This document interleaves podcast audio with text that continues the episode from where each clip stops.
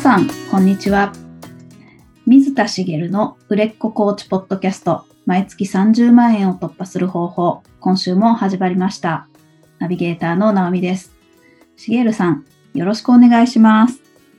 よろしくお願いします。ゴールデンウィークも、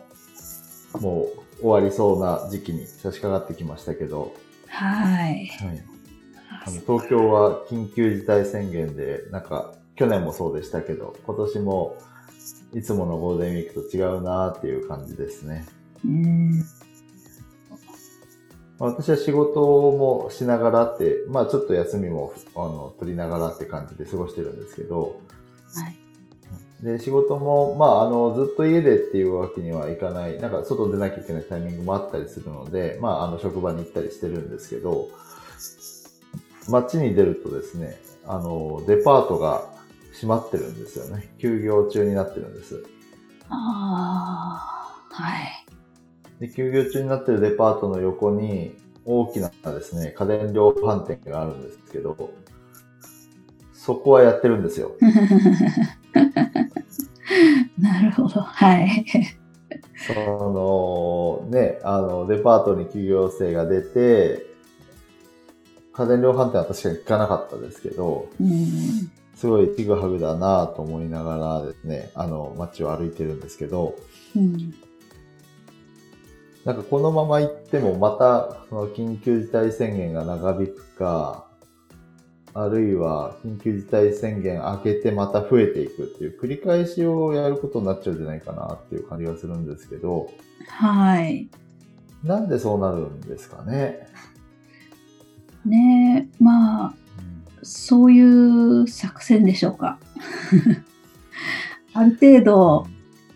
少し動かないとしょうがないし、でも動くとちょっとよ悪くなって、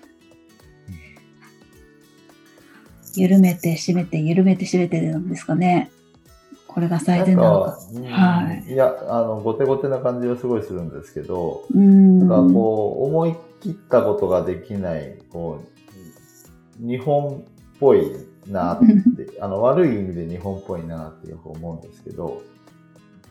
もう一気に本当に、まあ、あの、海外なんかで言うとロックダウンなんかをしたりとか、うん、あの、してってありましたよね。だけど日本はそこまでは、はい、まあ、法的にもできないみたいな話もありましたけど、で、最初はね、あの、国民性がね、いいからみたいなので 言ってましたけど、結局ね、どんどんどんどんやっぱり自粛疲れみたいなのもあるし、なんかこうね、あの、外で飲んでる人の話とかもよく聞きますし、あうん。ね、まあそういうことをする人の気持ちは全然わかんないですけど、正直。うんうん、ここまでしてなんで外で飲むんだろうと思っちゃうんですけど、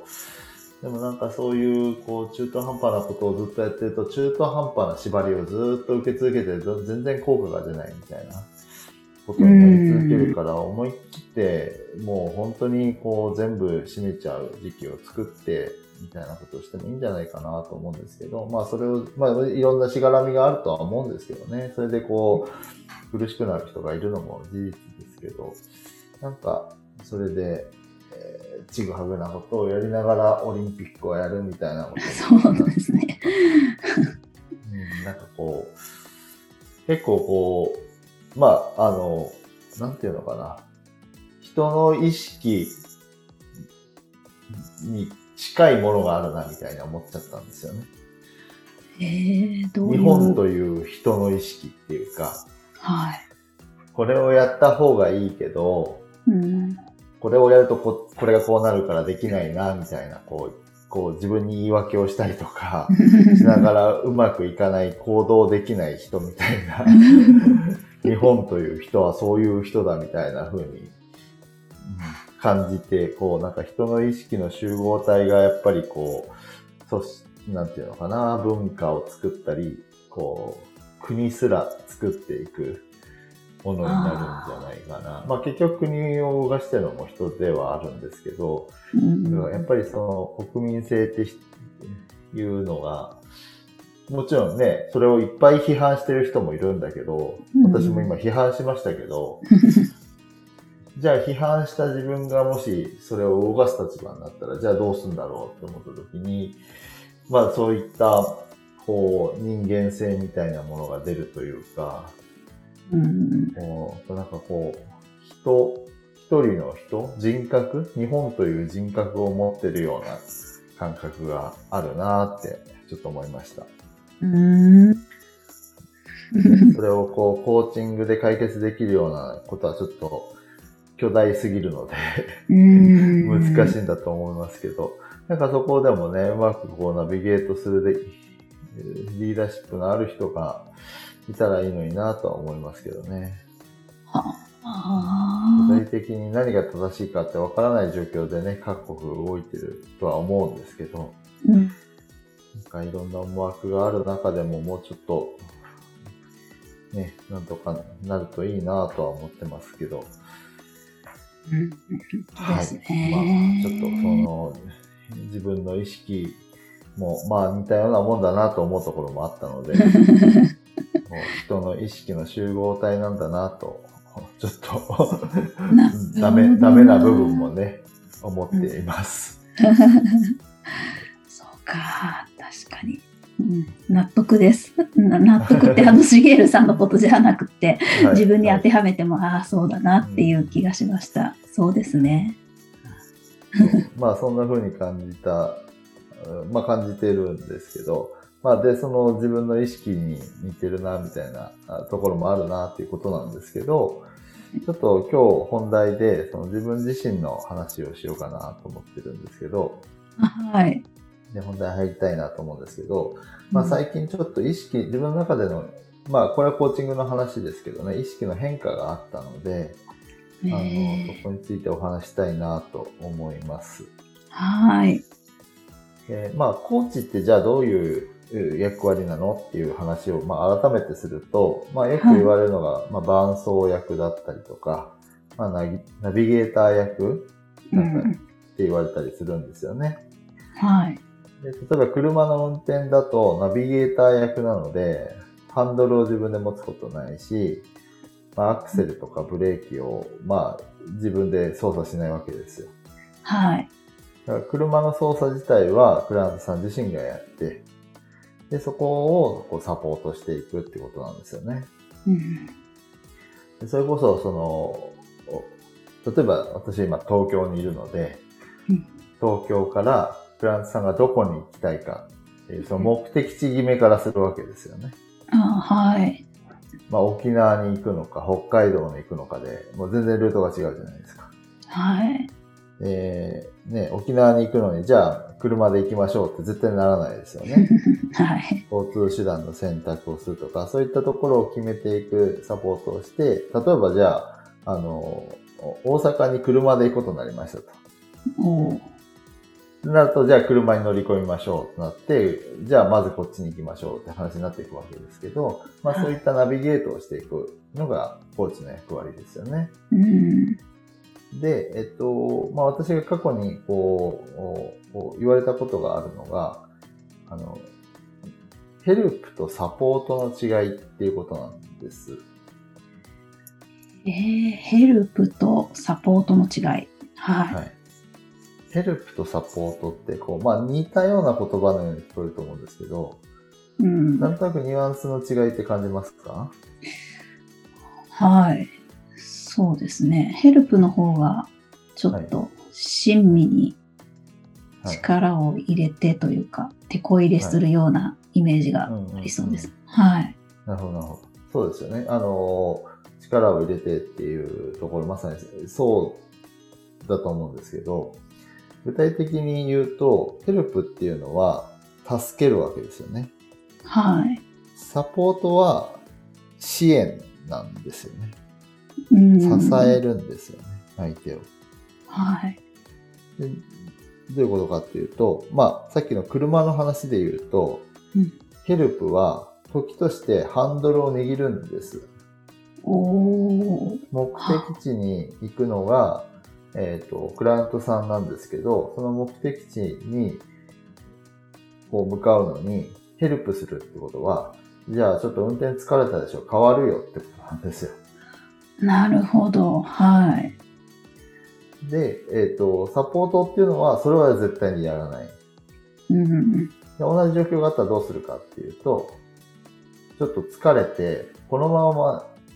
生き続けるのはまずいなと思ったら、じゃあ休憩しましょうっていう提案をする人がサポートなんですよね。うん。疲れたから寝てていいよ、運転変わるからって進んでいくのは違うわけですよね。ああ、はい。ちょっと休憩をとって、その後出発しましょうかとか、っていう提案をして、えー、行くのがサポートの役割で、まあ、クライアントさん自身が自ら考え行動するサポートをするのがコーチの本来の役割。っていうことなんですよね。うん、はい。で、今この話をしたのが何かっていうと、最近思うのが、その、クライアントさん自身が一生懸命こう思考する時間を取る場面がどうしても一緒にこうコーチングセッションをしていくと出てくるんです。ほう。はい。何かっていうと、例えばですけど、まあ、あの、コーチングのその、でやることによっても変わってくるんですけど、うん、あの、例えばクライアントさんがセミナーとかワークショップを開催したいと。はい。いうことになった時に、えっと、私とのセッションの時間では、その、じゃあ、そのセミナーとかワークショップの細かい構成を考えたり、どういうふうに伝えていくかとかっていうことを考える時間って、まあ、取ることってあんまりないんですよね。はい。まあ、なんでかっていうと、まあ、限られたセッション回数の中で、その細かい部分をやっていくよりも、その、大体その開催に至るまでのステップ いつ開催だから、それまでにこういったことをやんなきゃいけなくてとかって考えていく。でもこういう順でやった方がいいよなっていう整理をしてあげる時間が必要だったりとか。はい。特にその、その中でハードルになりそうなことがあるわけですね、人によって。うん、でそこの部分をクリアしていく。特にハードルの中でも心的ハードル、心の心の問題でハードルになりそうなことがある場合は、それについて扱ってクリアしていくことで、そのセミナーとかワークショップの開催にこぎつけるっていう部分をセッションで扱うことが多いんです。うん。けれども、そのワークショップとかセミナーに慣れてない方がやっぱり多いので、はい、始めたてのコーチで、えー、まあ、そういったことをやろうと考えると、まあどうしてもそういう風になっていくわけなんですけど、うん、なので、まあ、その、あまりやったことがないところにチャレンジすると、そういったところをクリアにしていく作業が必要なので、コーチングセッションはそうするんですけど、一方で、自分自身でその細かい構成を思考する、考える作業も、普段、こう、経験のそのセミナーの経験が少ない人だと、どうしても時間がかかって結構大変な作業なんですよね。うん、そうですよね。はい。いきなりセミナーを、じゃあやりましょうって言って、明日セミナーやるから2時間喋ってくださいって言われて、パッとできるかっていうと、結構難しいですよね。うん、はい。私はセミナーまあそんなにめちゃくちゃ多いわけじゃないですけど、まあ明日2時間喋れって言われたら多分できるんですけど、うん、多分慣れてない方だと厳しいと思うんですよ。はい。なので、うん、えっ、ー、と、そこを、じゃあどうするかっていうと、そのステップを組む中で、あの、うん、そこを考える時間を結構大量に取ることになっちゃうんです。そうですよね。だってわかんないですもんね。はい。で、えっ、ー、と、そこの構成とか、場合によってももっと詳細な内容を伝えることとか、うん、取り組むワークの内容とか、うん、そういったその具体的なそのセミナーの中の話、うん、それを一緒に考えませんかっていう提案するように最近なってきたんですね。はあ、こんなことでやろうと思いますっていうその概要とかその目的の部分とか、その、要は外側の部分ですよね。思い、そこに込める思いとか、そういった部分っていうのは後で話はもともとするんですけど、その細かい内容のところは基本自分でやることっちゃ自分でやることだと思うんですよね。なんですけど、最近はそこについても、あの、ちょっと一緒に考えましょうっていう話をすることが増えてきたんです。ええー、はい。で、これがヘルプかサポートかっていうと難しいところなんですけど、うん、今までの私の感覚だと、サポート役に、コーチなので、サポート役に徹さないといけないっていう気持ちが強かったんですよ。はい。でそうすると、今言った話って、あの、勝手に、あの、それを、いや、その思考する、いわゆる思考の作業なんですよね。うん。うん、あの、思考の作業の、をうまくやれるようにサポートするというところで、その、そこを一緒にやるっていうのは、あの、コーチの役割ないみたいに、ちょっと、あの、考えてきてたところがあったんです。はい。なん、なんですけど、最近は、あの、そうじゃなくて、そこを一緒にやろうっていうふうに、うん、思うようになったんですよね。ええー、どうしてまた、あ、そうなんですね。はい。それが、まあ今一例なんですけど、何かっていうと、うん、あの、サポート役に徹さないといけない、いわゆるコーチ、自分はコーチだから、伴走者だから、ナビゲーターだから、っていう風な意識だったのが、最近は、あの、同じプロジェクトを動かすプロジェクトチームの一員なんだっていう認識が結構入ってきてるんです。もちろんプロジェクトリーダーがクライアントさんですよね。はい。で、プロジェクトの中で自分はやっぱりサポート役ではあるんですけど、なので、その、実際に自分が手を動かして、あの、フランスさんの、例えば、セミナーの資料を作ったりとか、そういうことはないんですけど、はい、思考の作業の部分に関しては、一緒にやってあげる、一緒にやってあげるって言うんですけど、そこも、いわゆるその引き出してあげたりするコーティングのスキルによって、こう、サポートができる。だからサポートの範囲だっていうふうに考えるようになったってことですね。まあ、その中で、ちょっとその、プロジェクトチームに自分も多少入り込んでるイメージですよね。うん。で、えっ、と、なんでそういう風になったかっていうと、はい。えっ、と、こういう風に考えるようになったのって、その、フランスさんのその人のために何かできることないかなってこう常にやっぱり考え続けるんですよ。うん、はい。そうすると、セッション中に、あ、こんなこともできる。この人こう思ってるけど、ここ時間かかるなとか、うん、ここ大変そうだよなって。これって自分と一緒にやればすぐ終わるのにな、みたいなのが、ああったりするんですよね。はいはい。で、えっと、その人が、まあ、何日もかけて一生懸命考えるんだろうなと思ってるのを、一緒にやったら30分で終わるのにな、みたいな。ただ、そこでやることって、まあ、結局コーチングなので、うん、あの、いや、こうしたらいいんじゃないですか、こういうふうにやりましょうっていうふうにやるわけではないんですよね。はい。もちろん提案することはありますけど、うん、あの、要はその思考の整理をする部分、思考の作業をするときに、うまく整理をつけながら進めていくっていうのを、やってあげると、その、その人が、その、セミナーを開催するまでに、そこに時間をかけるつもりだった部分を、その場で終わらせちゃうことができたりするんです。うんで、これをやると、えっ、ー、と、セッション時間が長くなっちゃったりはするんですけど、どうしても。はい。もともとやりたいその全体の整理とか思考の整理をする部分とか、あの、ハードルを取り除いたりする部分は、まあどうしても必要になってくるので、うん、それプラスアルファで多少長くなったりするんですけど、ただその30分付け加えることで、よりその心的ハードルが減ってですね、前に進む力が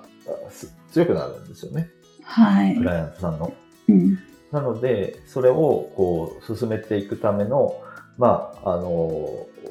プロジェクトチームの一員としてやっていくみたいなところを、結構最近は、こう、要は自分の中の認識がちょっと変わったってことですね。プロジェクトチームの一員になるっていうことは、まあ、厳密に言うと第三者じゃなくなるっていうことなんですよね。はい。で、コーチっていうのは本来第三者じゃなきゃいけないんですけど、まあ、そこが、えっ、ー、と、ちょっとこう、役割が変わってくるというか、そこの認識が自分の中で変わったっていうことなんです。うんつまり、その、コーチだから第三者じゃいけないっていうのも、まあ本来こう、教えられて、まあそれもその通りだなっていう思う部分もあるんですけど、うん、ある種思い込みでしかなくて、まあその人にとってより良いことができるんであれば、それでいいって思うんですよね。うんなので、コーチっていう肩書きをつけたがゆえに、そのクライアントさんにとってより良いサポートができる部分をしきれてなかったんじゃないかって思うようになったんです。へえー、はい。で、えっと、クライアントさんにとってヘルプがなぜいけないのかっていうと、うん、ヘルプすることで自分が、えっと、要はえっ、ー、と、やるべきところを人にやってもらうと、えっ、ー、と、結局、助けられたからできちゃっただけで、自分自身の力がつかないわけですよね。はい、うん。自分自身で乗り越えることが必要なんですよね。はい。要は、えっ、ー、と、人に甘えてやれてしまったらダメだってことだと思うんですけど、うん、はい。ただ、あの、よく思うのが、私のクライアントさんは真面目な方が多いので、あの、人を使えないんですよ。はあ、はい。例えば、何か、あの、実際にプロジェクトを動かそうっていうプロジェクトチームがあった時って、まず、あの、ブレーンストーミングをしたりするんですよね。ブレストをして、頭の中にあるものをこう、一気に出したりする作業を、みんなで一気にやったりするんですよね。でそれって、こう自分が何かやろうとしてる時も、あの、自分のことであっても、人を使ってやればいいことなんですよ。えー、はい。コーチをつけてなくても、ちょっとこれどうしようかなっていう時に、あ、この人と話をして、あの、いろいろ思考整理しようかなとかってやればいいんですよ。ああ、はいはい。いいですよね。それを自分一人で、悶々としなきゃいけないなってことは絶対ないので、うん、でそれを知ってほしいっていうのもあるわけですね。人を使うことを覚えてほしい。はい。ということで言うと、これをやることで、その、一回やると、あ、こういうふうに、こういう部分で人に手伝ってもらうこともできるんだってことを知る。要はそういった、うん、その、何かその、まあ、セミナーをやるときに、自分が一人で抱えてやるべきと思い込んでたところを変えてあげることができたりとか、要はその人の力にもなるんです。ああ、はい。なんですけど、ガチガチにコーチはサポート役だからとかってやると、なんかヘルプのように思ってしまう部分があるんで、そのもちろんヘルプにならないように気をつけながらやらないといけないんですけど、うん、あなた自身がそのコーチっていうか肩書き、例えばコーチっていう肩書きでやってる方がいたら、コーチっていう肩書きに縛られすぎて、その、やる範囲をこうガチガチにしちゃってる可能性もあるなと思うんですよね。うん、で、えっ、ー、と、クライアントさんのために何かできることないかなっていろいろ考えていくと、これもできる、あれもできるってなるんですけど、その中で、はい、あ、じゃあどれ、ここまでだったら、これをやってあげたらすごいいいなと思うことを、こう、やってみるっていうコーチ側のチャレンジもやってほしいんです。うん、でそれをやることで、コーチ自身も、あ、ここまでやったらこうなるんだっていう新たな気づきがあったりとか、はい、で私自身で言うと、あの、まあ、気づきっていうかな、まあ分かってたので再認識なんですけど、あの、そういった、その、ワークショップとかセミナーの構成をこう引き出して一緒に考えていく作業って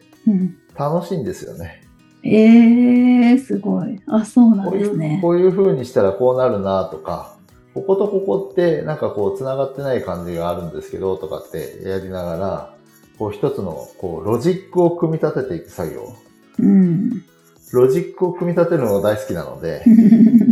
あの、それを活用できる。まあ自分にとってはすごい、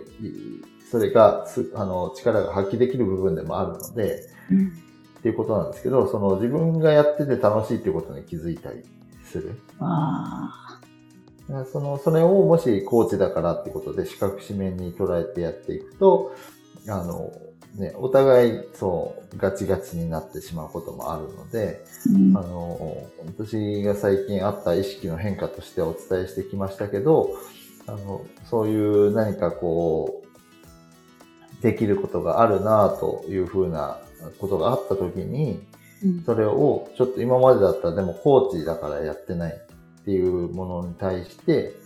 これだったらやってもいいんじゃないかなってものを一つ見つけてやってみるっていうのをちょっとやってもらいたいな。と。そうすることで、こう自分自身の成長にもなるので、